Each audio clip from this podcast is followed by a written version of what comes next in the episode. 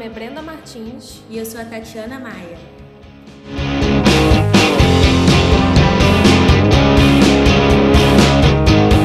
O podcast da ARC é um canal de conexões e ideias que muitas vezes ajudam empreendedores, sejam eles donos de empresa ou colaboradores com espírito empreendedor. A nossa primeira entrevista vai ser direcionada para inspirar todas as gerações com um cara que é referência de liderança e empreendedorismo, que nós admiramos muito.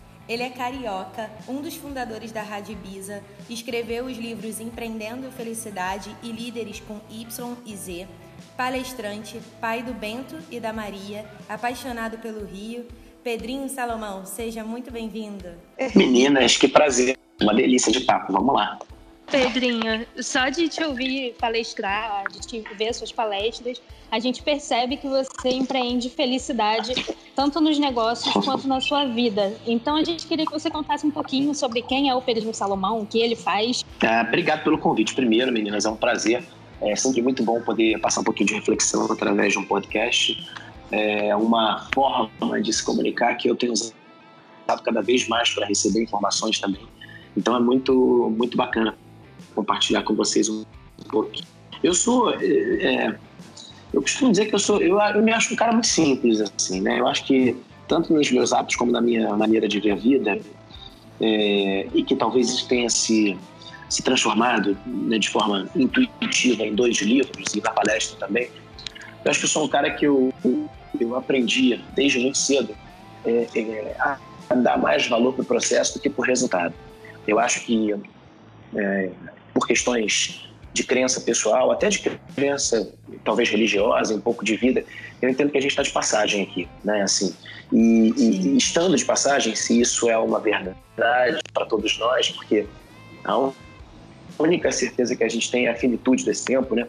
Porque todos nós vamos morrer, por mais que saibamos que as próximas gerações vão viver, a medicina tem evoluído nesse sentido, né? Até de prevenção, genética, tudo isso a gente está aqui de passagem. Então, é, é, é, importante que a gente valorize esse processo. Tem um perfil que eu acho muito engraçado, que eu comecei a seguir no Twitter alguns anos atrás. Na verdade, eu entrei no Twitter só para rir desse perfil, que é o perfil da morte, que é, é, é, muito engraçado. O cara, tem, o cara tem uma capacidade criativa absurda. Ele às vezes perde um pouco a mão, claro, né? Enfim, fala sobre uma coisa que é um pouco tabu, mas ele, em alguma das vezes, todo fica entendendo como é que as pessoas comemoram todos os aniversários porque tecnicamente é um ano a menos que elas têm, né? Essa é uma forma da gente pensar na vida da gente. Se a gente tem essa ideia da finitude, tudo que a gente faz aqui tem muita importância. É, eu, desde muito moleque, aprendi a pensar assim. É, eu sou de uma família árabe, meus pais, meu pai é de sírios, minha mãe de libaneses, uma família onde o conceito de união, né, de pessoas é, é se darem muito pelo afeto, pelo amor, pelo carinho, pelo beijo, pelo abraço, aquilo sempre foi muito real para a gente. Né? Então, é, eu acho que essa carga já me acompanhava, de olhar sempre para o ser humano e tal, de ter essa predileção. E, e aí, uma coisa que eu costumo dizer muito, né? É, pela ausência de inteligência, de não ter sido o genial da família, uma família onde todas as minhas irmãs e minhas primas eram são geniais, né? Eu sou o único homem. É, isso me deu uma, uma única alternativa que era não me debruçar sobre os livros, não tinha essa capacidade, nem facilidade para línguas, né, nem gostar de estudar, mas gostar de aprender através de uma boa conversa, né, pelas pessoas. Eu acho que isso que foi como eu desenvolvi minha vida, minhas empresas, as minhas coisas. Eu sou um cara que tive uma nasci aqui na zona sul do Rio de Janeiro, em Copacabana, é, nasci em berço de ouro. Meu pai tinha uma condição realmente muito boa quando eu nasci. Quando eu tinha meus 13 anos, entrando na minha adolescência, meu pai faliu, perdeu tudo. E aí, né, do tudo eu fui pro nada. E aí a gente teve que se reinventar como família. Um pouco depois eu perdi meu pai. É, a falência foi tão forte que meu pai teve um câncer, faleceu. Com 22 anos eu já não tinha meu pai, já tinha montado minha primeira empresa com meu sócio, Rafael, que é meu sócio até hoje. Durante esse processo todo, os alicerces que eu escolhi né, para montar minha trajetória foi o, foi o, o encantamento, a predileção é, pelo ser humano, né, mesmo, assim, na essência, lidar com pessoas diferentes e tentar evoluir nisso no processo de maturidade. E a alegria, né? É, é, esse olhar para a vida, tentar trazer, a gente sempre tem motivo para rir, para chorar, e, é muito ruim a gente querer é, criar uma métrica né, para o sofrimento. Ah, o fulano sofre pouco. Nunca é pouco. Né? Se você sofre, é porque aquilo te causa sofrimento. Como é que você lidar com isso? Né? Então, é, eu, eu, fui construindo minha vida assim, tive uma, uma vida muito dedicada ao esporte, que me deu, acho que, um, um exercício de, de humildade também muito forte, assim, né? sem demagogia, mas um exercício de uma competição, mas entender que é mais importante você completar uma prova do que propriamente ganhar, né? Assim, eu não sou um cara perfeccionista, não sou um cara obcecado por resultado. Muitas vezes a gente, as pessoas me perguntam, ah, mas você, é, como é que você lidar com frustração? Eu super bem. Eu, eu sou um cara super medíocre, super mediano, né? É, não sou nem um pouco perfeccionista. O esporte me deu isso. É, eu acho que eu pude é, pensar sempre nesse protagonismo. No esporte você é muito responsável pelas suas decisões. É, tive uma família rodeada de mulheres, né? Eu sou o único homem da família, que me ajudou muito no afeto, no entendimento de um mundo hoje onde essas relações estão se reconstruindo. Então, para mim, isso também sempre foi uma coisa muito fácil de entender. Casei com a Marília 10 anos atrás, uma, uma pessoa que é meu oposto, que é completamente diferente de mim, mas isso é incrível na nossa relação. Temos dois filhos, o Bento e a Maria, duas paixões filhos são a coisa mais incrível da minha vida. Meus sobrinhos também são minha outra grande paixão, minhas irmãs. E eu tento levar a vida dessa forma. O mais legal é que é, tudo isso foi, foi, acho que aos poucos, mas não de forma lenta, se transformando numa palestra. Eu acho que no storyteller, numa, numa, numa, grande, numa grande contação de histórias é, verdadeiras que me colocaram para fazer hoje né, o que eu acho que eu nunca poderia imaginar trabalhar com alguma coisa que eu ame tanto quanto poder estar aqui, por exemplo, conversando com vocês ou fazendo uma palestra. Realmente uma das coisas mais, mais bacanas que alguém pode fazer. Se propor a falar sobre o que acredita e encontrar muita gente querendo escutar o que você tem para falar isso é um, isso é um presente. É, e você passa é, não só uma humanização, né, do jeito de você levar a vida, mas da forma que você encara os negócios, o mundo dos negócios, né? A humanização dentro da empresa, a forma que você, é, pelo que você passa nos livros, é, como que você lida dentro da empresa com, com os teus colaboradores. Então, realmente é, é inspirador para todos nós, né? Que a gente sabe que, que não tem como dividir muito, né? A sua vida pessoal da profissional. A gente tem que ter... A nossa essência é a mesma, né? É, e, e, e, mais, tem uma coisa que é muito. me salta muito aos olhos quando né, eu escuto esse diagnóstico de jovens como vocês duas, né? É, eu fui dar uma palestra esses dias numa, num evento grande em Goiás e era uma palestra para falar sobre inovação. O tema era inovação e legado. E aí era um evento para CEOs, da Luxan, da Câmara de Comércio Brasil Estados Unidos, um evento bem, bem grandioso. E tinha empresários de todo de, né, de Goiás. E aí, é, nós éramos três palestrantes. O presidente da Pfizer, que é um cara incrível, o, o presidente da Intel no Brasil, Maurício, e eu, né? E, e, a gente foi falar sobre inovação. E o Maurício, quando ele foi falar da Intel, ele falou muito das novas ferramentas de firewall, das novas ferramentas de segurança que a Intel está preocupada, né, de como é que eles estavam na área de pesquisa trazendo essas inovações, né, esses olhares novos, para entender esse legado futuro, que é justamente trabalhar a informação como commodity, né? A gente compartilha todos os nossos dados nas mídias sociais tá? e depois a gente quer sigilo. E quando eu fui é, escutar o CEO da, da, da Pfizer para falar, é, que é um cara incrível também, o, quando ele estava falando, ele estava falando das novas tecnologias é, para uma mudança de mindset. Então ele falou, olha, a gente na, na indústria farmacêutica, a gente desenvolvia remédios, as nossas pesquisas era para buscar remédios para cura. A gente agora trabalha a prevenção. Então são novas linhas de pesquisa para criar medicamentos que auxiliem na prevenção das doenças, que é o grande barato da indústria farmacêutica. Quando eu escutei eles falando, um pouco antes da gente começar a nossa, a nossa palestra oficialmente, é, eu fiquei pensando que toda vez que a gente fala de novidade, a gente pensa no novo. Toda vez que a gente fala de inovação, a gente pensa no futuro.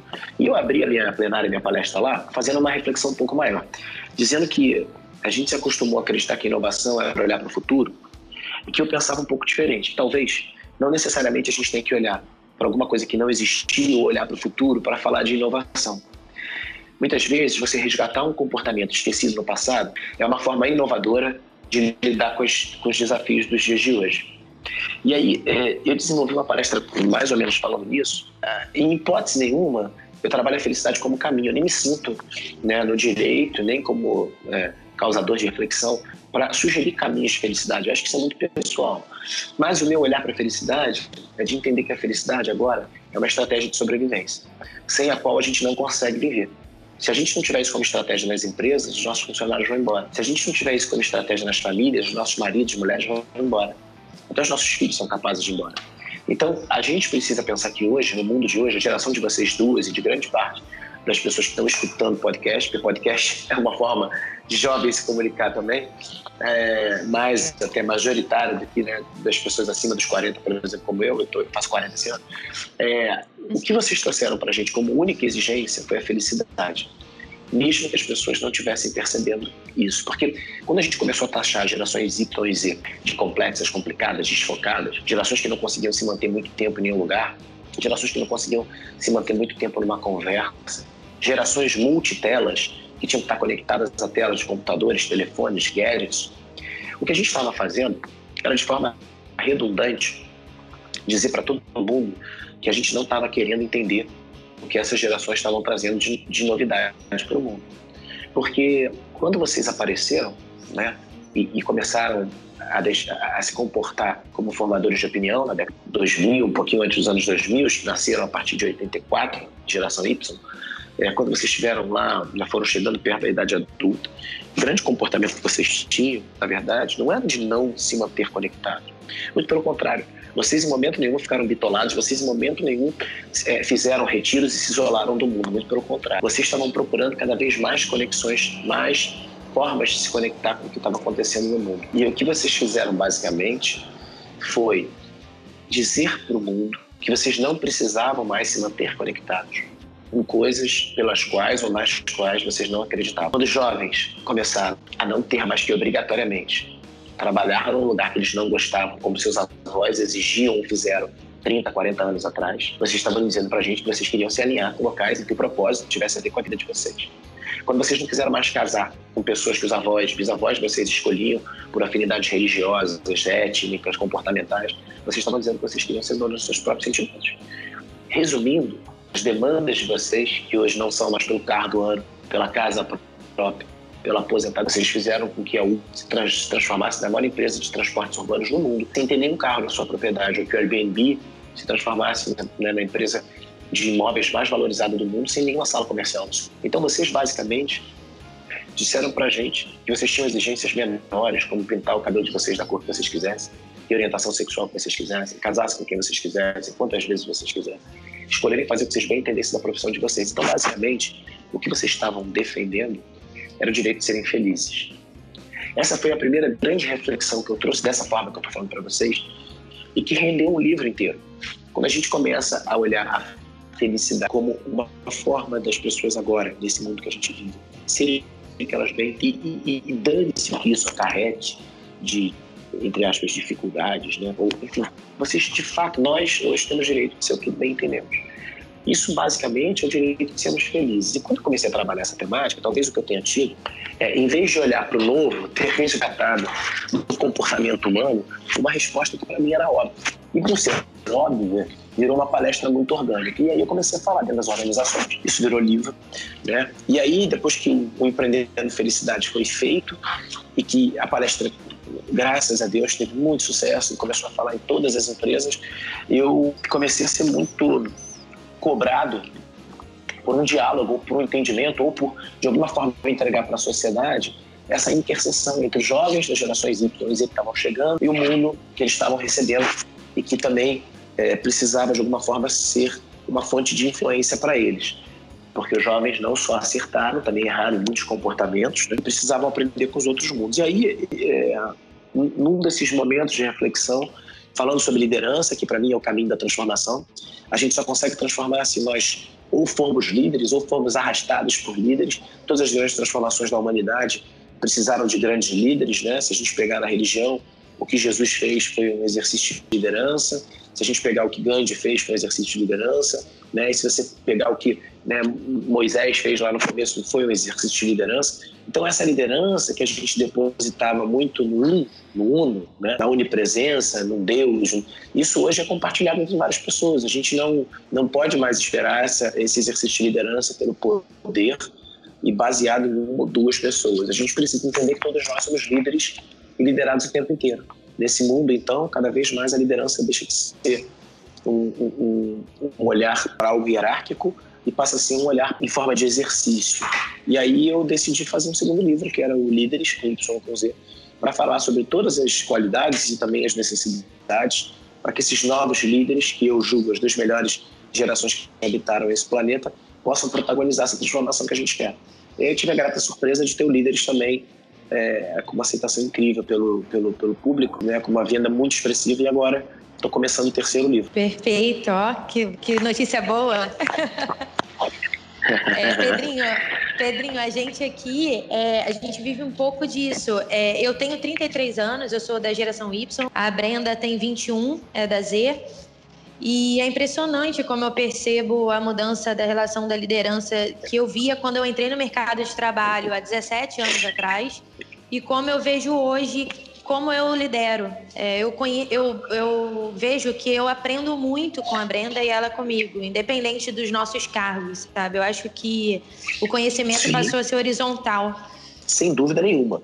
É, esse, esse teu olhar, Tati, é o que basicamente me estimula, é o ponto de partida do meu terceiro livro, estamos conectados.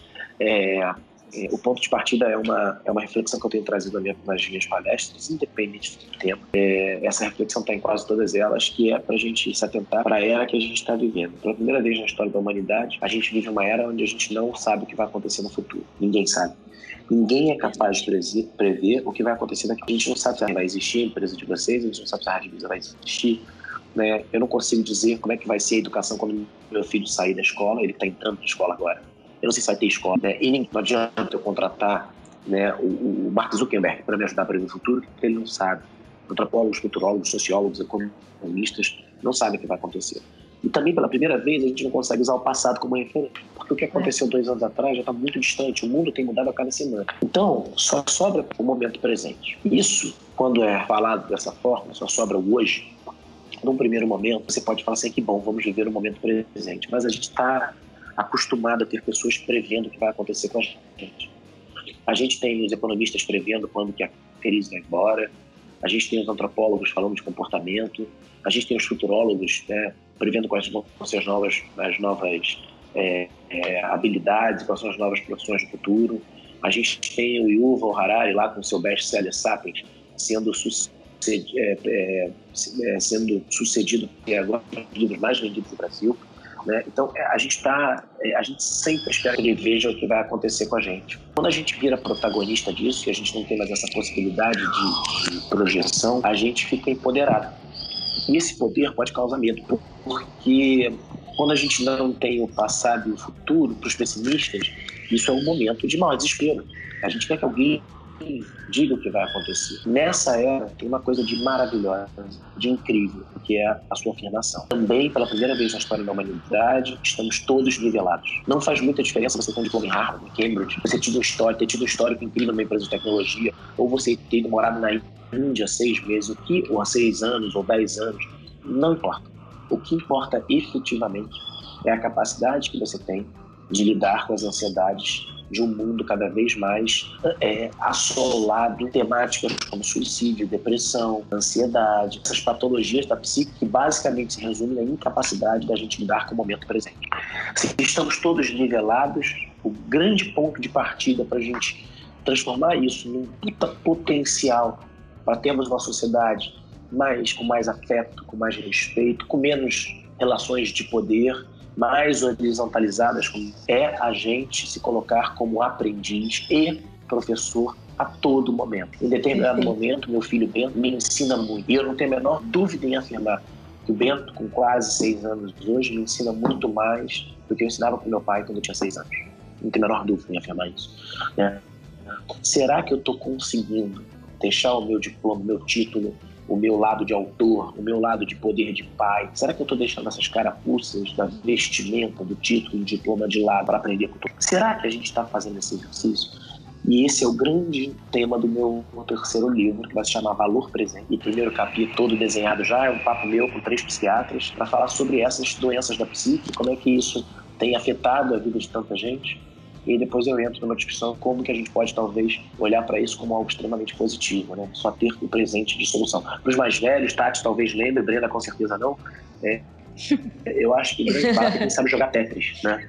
O Tetris é. é. aquela pecinha que vinha descendo, você tinha que encaixá-la no buraco, e se você deixasse de encaixá-la no buraco certo, vinha outra, vinha outra, daqui a pouco batia no teto da tela, e você perdeu. A gente está jogando um grande Tetris. A gente tem que saber lidar com o dia a dia, um dia de cada vez.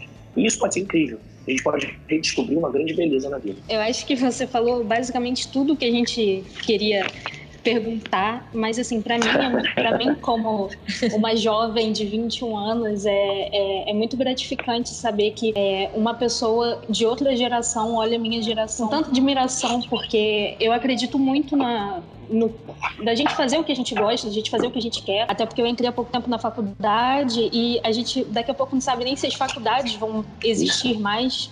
E para mim, como quando eu comecei a escolher o que eu queria fazer, eu não podia me basear num, num curso ou em, em, alguma coisa que só porque estava em alta no momento, sabe? Eu tive que ir pelo que eu amo. E eu acho que quando você fala pra gente que a gente pode fazer isso, que a gente deve fazer isso, é uma voz a mais dizendo pra minha geração que a gente não tá errado, sabe? E sabe, Brenda, é eu fico muito feliz de escutar isso. Eu tenho escutado isso Brasil afora. E, e, e para quem é pai como eu, né, é muito gratificante. Porque é, eu, eu quero dizer que quando eu, eu, eu, recebo muito, muitas menções, muitas mensagens de agradecimento, né? Como você está fazendo, de jovens que falam, cara, muito obrigado. Seu livro ajudou, por exemplo, a minha relação com meu pai, a minha relação com meu chefe. Eu acho isso tudo lindo. Mas eu digo uma coisa que para mim é muito. Eu não estou fazendo isso porque eu sou bonzinho, não. eu estou fazendo isso, talvez, talvez também, né? Porque eu gosto de gente, mas eu, eu, tenho quase total certeza que o meu filho, quando ele tiver a sua idade, provavelmente ele vai querer te escutar e talvez ele não queira me escutar tanto. eu acho um processo de retroalimentação que eu espero que aconteça.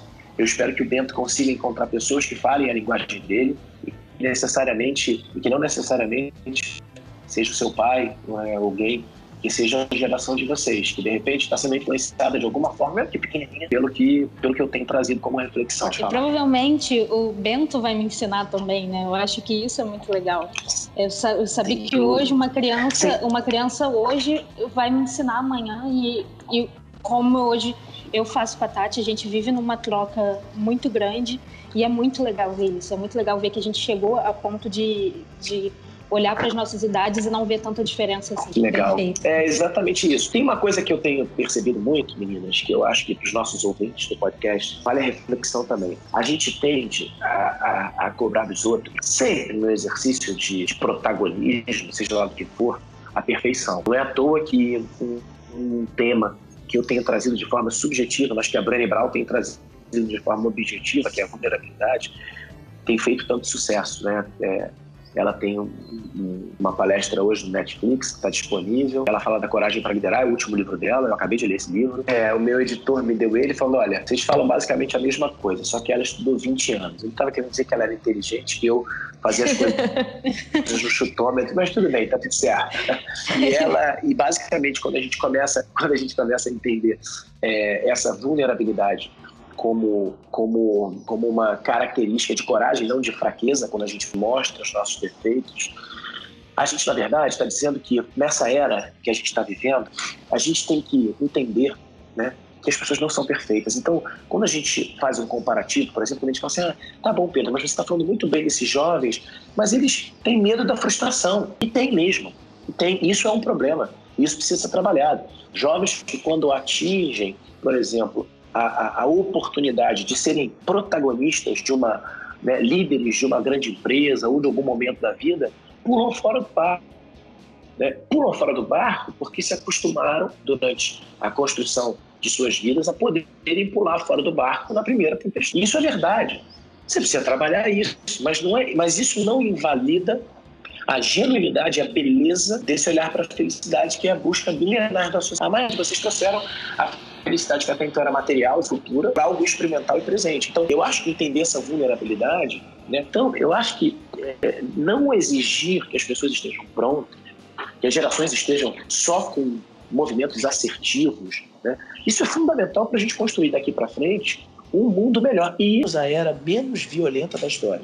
Eu acho que a gente nunca teve com tanta possibilidade de verdade de construirmos uma sociedade melhor. Eu acho que a gente está vivendo uma era onde é realmente possível deixarmos um mundo muito melhor. A geração de vocês não trouxe só o olhar para a felicidade como demanda, trouxe o olhar da colaboração. Pela primeira vez, a gente vive num mundo onde a gente se preocupa com o mundo que a gente vai deixar para a próxima geração. Isso é inédito. Isso é inédito. Então, assim, a gente, as pessoas podem reclamar da violência. A gente nunca viveu uma era de tanta paz na história da humanidade quanto a gente vive hoje. Se você olhar para trás e entender que há 60, 70 anos atrás a gente tinha uma guerra mundial, que há pouco tempo atrás a gente teve uma guerra no Golfo Pérsico, que há menos de 50 anos atrás a gente teve a guerra do Vietnã, né? e hoje a gente está é, é, trabalhando é, todas essas formas de resolução, resolução, resolução de problemas né, de forma muito mais harmoniosa. Então, assim, se a gente tiver um olhar positivo, que também é parte do meu discurso, a gente consegue construir um mundo melhor. Agora, se a gente não entender que toda transformação de cultura, de mudança, exige uma dedicação, exige o método do, do, da tentativa e erro, né? existe a necessidade do ajuste, aí a gente vai querer encomendar fórmulas prontas e elas não existem quando se trata de humanidade. Perfeito. É, a gente percebe muito que é, a, no, a, nossa geração tem, não tem medo de errar, né? Então a gente, é, a Brenda fala, fala muito isso comigo de curso, né? Escolhi um curso, não gostei, vou fazer outro, né? E você fala muito também nas suas palestras é, sobre essa mudança de curso, de empresa, de casamento né? Que acho que ninguém quer ficar sendo frustrado, né? A gente, é, a gente não quer aprender com a frustração. Só que, ao mesmo tempo, eu percebo que existe um pouco desse pular fora do barco. É, de, muitas vezes, é, as pessoas se sentirem pressionadas e não conseguir suportar, não conseguir entregar alguma coisa 100% sabe? Eu acho que isso, pelo que eu percebo no mercado, é um desafio para a nossa geração. Eu converso isso muito com amigos e sempre escuto um pouco disso. A gente não pode desistir, né? A gente não pode. Eu acho a sua análise está perfeita, é exatamente como eu penso. É, e o livro do valor presente, se eu pudesse fazer um, um, overview de todos os livros, né? Eu acho que no Empreendendo Felicidade eu trago um olhar sobre essa felicidade como estratégia, do ponto de partida do entendimento das gerações que estavam chegando, a geração Y e Z. O segundo livro, eu, eu me rasgo em elogios para esses meus filhos dessas gerações espalhadas por esse Brasil, né? Assim, eu acho que e espalhados pelo mundo, é um olhar paternal de admiração, né, pelos jovens e por tudo que eles puderam ressignificar no exercício da liderança, principalmente para um cara como eu, que, que a parte que eu mais acho positiva é a gente deixar de falar de liderança através da hierarquia. Isso eu acho que é um ativo para sermos pais mais felizes, cidadãos mais felizes, é, profissionais mais felizes, não tratarmos os outros com diferença, né? É, de fato, isso é um princípio de, de, de Gesa, de Jesus Cristo há dois mil anos atrás, que eu acho lindo, né? incluir todos e tudo né? na, na sua caminhada, eu acho isso muito legal e eu acho que é uma coisa que a gente não conseguiu fazer. O mundo foi se hierarquizando cada vez mais depois da vinda dele. Era vir com uma mensagem de amor e solidariedade simples, e essa mensagem foi rebuscada num monte de coisa, inclusive né, é, é, no acúmulo de coisas que a gente não precisava ter, como terras, riquezas, bens, enfim. É, e aí eu acho que isso é nobre. Então o segundo livro fala de, de toda essa esse momento lindo que a gente pode viver, esse exercício da liderança desassociada do poder e como que é uma liderança sem poder, que é a temática do, do, segundo livro. E o terceiro livro, talvez seja, eu não sei se puxão de orelha é um, é um, é um, é, é um tema pesado, né? Não é esse o meu discurso com jovens, mas talvez seja um, um sinal de alerta para que a gente não pegue tudo isso que foi criado positivo e jogue por água abaixo. E aí, quando a gente fala do valor presente, é, eu acho que o grande, a grande leitura que eu faço dessa tua passagem, Tati, com relação aos jovens, é que é, o primeiro ponto é que a gente vive num mundo hoje onde a competição ela está muito mais presente, mesmo que não esteja presente em termos técnicos, em termos imagéticos, ela está presente, porque a gente abre as nossas mídias sociais e a gente vê pessoas realizando coisas o tempo inteiro.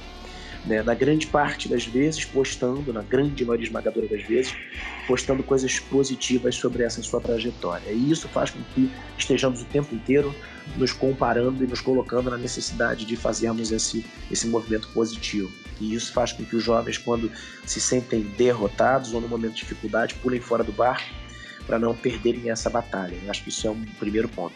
O segundo ponto é que quando a gente pede o protagonismo, né, é, não necessariamente a gente está pronto para tê-lo. Quando a gente faz uma luta de classe, o que, que mais acontece, por exemplo, na, no exercício de poder é, eleitoral e eleitoreiro, né, uma oposição que faz oposição a tudo e a todos e que quando assume o poder erra tanto ou mais do que quem estava no poder antes. Querer o poder, querer a liberdade, querer protagonizar não significa que eu estou preparado para protagonizar. E eu acho que é o que aconteceu com os nossos jovens. Os nossos jovens fizeram um movimento incrível de reestabelecer o poder pelo afeto, pelo carinho. Eu costumo dizer para todo mundo é, que eu tenho uma imagem minha assim na cabeça. A gente veio de uma época onde a gente se acostumou a liderar pelo músculo. Então, a gente reconhecia os líderes pela força que eles tinham. Isso há 40 mil anos atrás, como é, quando éramos caçadores-coletores e saíamos para caçar, só sobreviviam os fortes da espécie. A gente vinha com o animal, com a presa no ombro da gente, chegava e entregava para os nossos familiares comerem. Isso continuou até na época né, das, das, das, grandes batalhas, Alexandre o Grande, ele ia na frente né, do, do, do exército. O termo avant-garde, estar à frente em francês, né, à frente da guarda, né, era essa ideia de que os, os, os grandes líderes vinham davam a cara tapa ali, né, estavam na linha de fronte para brigar. Então a gente acostumou com essa liderança pelo músculo, depois a gente foi para uma era que é a liderança pela genialidade, pela inteligência. Então o cara que estudou em Harvard, né, o cara que montou uma empresa incrível de tecnologia, o cara que é inteligente, o intelectual, o cara que é membro da Academia Brasileira, e esses caras eram tidos como os grandes intelectuais, as grandes referências. Então a gente respeitava essa liderança do professor, do pastor, do padre, do patrão, pessoas que tinham sabedoria e conhecimento. E a gente deixa essa era e entra numa era agora da liderança pelo amor, pelo coração. Os líderes que são reconhecidos pela geração de vocês não são mais os intelectuais, são os afetivos. São as pessoas que sabem usar o coração no exercício da liderança que sabem cuidar dos outros. São os tais soft skills que agora são chamados de power skills, habilidades emocionais. Nessa era em que a gente, nessa era em que a gente está usando o coração para liderar, para realmente fazer uma transformação, a gente precisa entender que os jovens que, que, que, pediram esse, esse mundo, que desejaram isso, que pediram para que é, é, é, esse poder fosse diluído entre todas as pessoas, que pediram esse protagonismo, não foram treinados para assumir esse protagonismo. E aí a gente tem uma necessidade agora de aperfeiçoamento, de treinamento, que a gente, nós, numa geração mais antiga, muitas vezes estamos nos recusando a dar. Quase que virou um conflito geracional. Tem uma eu estava falando esses ontem, eu fui ver com a minha esposa a continuação do Casa de Papel, né? Eu escrevi no Casa de Papel no meu livro, no Líderes, no livro, e eu citei o Casa de Papel quando a gente vê uma série né, de maior sucesso da a de maior sucesso atual, maior sucesso do Netflix, é de maior audiência, é, e que tem um grande, para mim, um grande enigma. O comportamento do professor como líder, né? Quem não viu a série é um grupo de criminosos que é liderado por um cara. E qual é o grande diferencial desse cara? E se comprova muito muito na continuação agora do, da, terceira, da terceira temporada. Ele é um líder que, apesar de orquestrador de um plano é, enorme para roubar um banco, apesar de ser um ladrão, de ser um criminoso, um cara que se desvia da ética, ele tem uma relação de amor e de afeto com todos os seus liderados que chega a ser emocionante. A preocupação que ele tem com cada membro da sua equipe. A capacidade Sim. que ele tem de planejar recursos para, em todos os momentos que eles estiverem mal, ferrados, eles terem como sair mais do que isso preservando na totalidade das suas ações a vida alheia. Né? Ele, mesmo querendo fazer o errado, ele tenta prejudicar o menos possível as pessoas que estão lá do outro lado. Né? Então ele não quer que mate ninguém, não quer que dê tiro ninguém. Esse líder afetuoso fala diretamente com o jovem.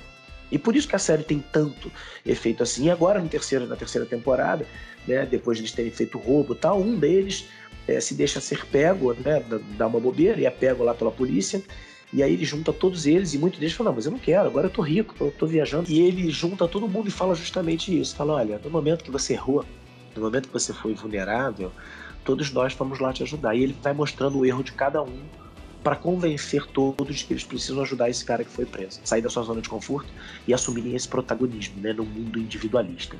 Então, eu acho que fazendo uma grande metáfora dessa história, é para onde a gente tem que ir. Assumimos o protagonismo, o que, que, que precisamos agora, basicamente para mim, é tirar a ansiedade. O valor presente tem, né, pelo menos terá esse objetivo, preparar jovens para curtirem o processo, para que o processo seja mais importante do que o resultado para que a gente aceite a frustração como uma fonte de aprendizado. Para que a gente não necessariamente, por termos a liberdade da troca, precisemos trocar. É aquela velha lógica do mundo, né? Nunca se casou tanto através da religião quanto se casa hoje. A liberdade traz prisão, né? Uma prisão positiva. Você é livre, quanto mais livre você é, mais preso você é, a responsabilidade é sua. Né? Será que a gente vai ter mais relações duradouras a partir de agora, com as empresas se adequando à realidade dos clientes? Acredito que sim.